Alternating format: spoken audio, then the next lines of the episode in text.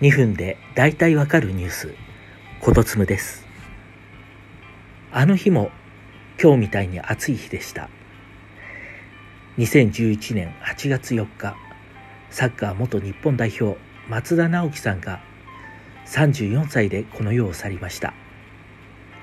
あれから9年、彼を救うことができたかもしれない AED。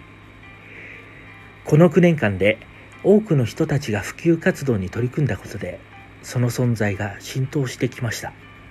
毎年4万人近くの市民ランナーが参加する東京マラソン。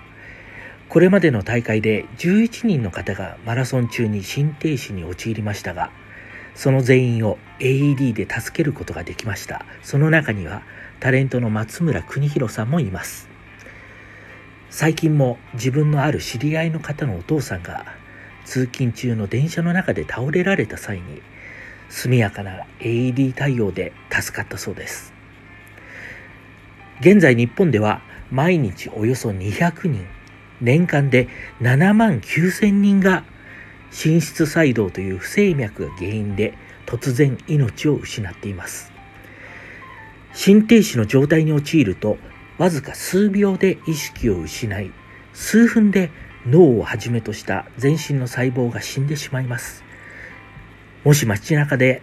突然心停止を起こして倒れた方に遭遇した時、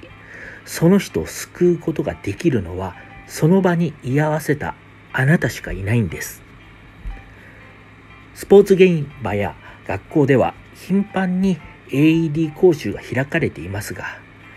もし機会があれば、ぜひ皆さんも参加してほしいと思います。AED にどんどん触れて慣れ親しんでいくこと、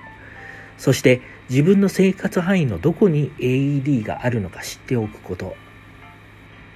松田直樹の残してくれたこの気づきを大事につないでいきたいと思います。